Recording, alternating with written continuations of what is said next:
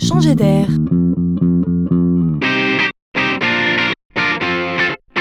C'est la chronique de Laurent Collen. On subit de plein fouet la mort du centre-ville, mais ça fait 25 ans qu'on galère.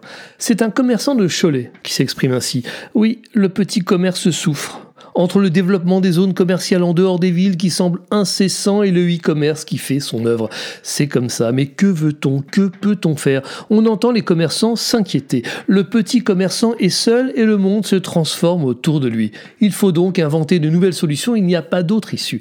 C'est en cela que l'expérience de trois commerçants Choletais peut nous inspirer. Une librairie, un disquaire et un magasin de bande dessinée. Pris en tenaille entre la désertification de leur centre-ville et un projet municipal d'ouvrir un espace culturel, il fallait agir. Agir pour ne pas mourir. Alors ils se sont parlé et ont tout simplement décidé de regrouper leurs points de vente dans un espace unique pour être plus visible, plus gros, plus attractif, mais toujours bien sûr dans l'hypercentre. Ils l'ont appelé le passage culturel et cela a fini par marcher. Cet exemple est là juste pour nous inspirer. La morale ici, autant que possible, ne jamais se laisser enfermer dans de vieux schémas. Tout repenser, rêver et oser.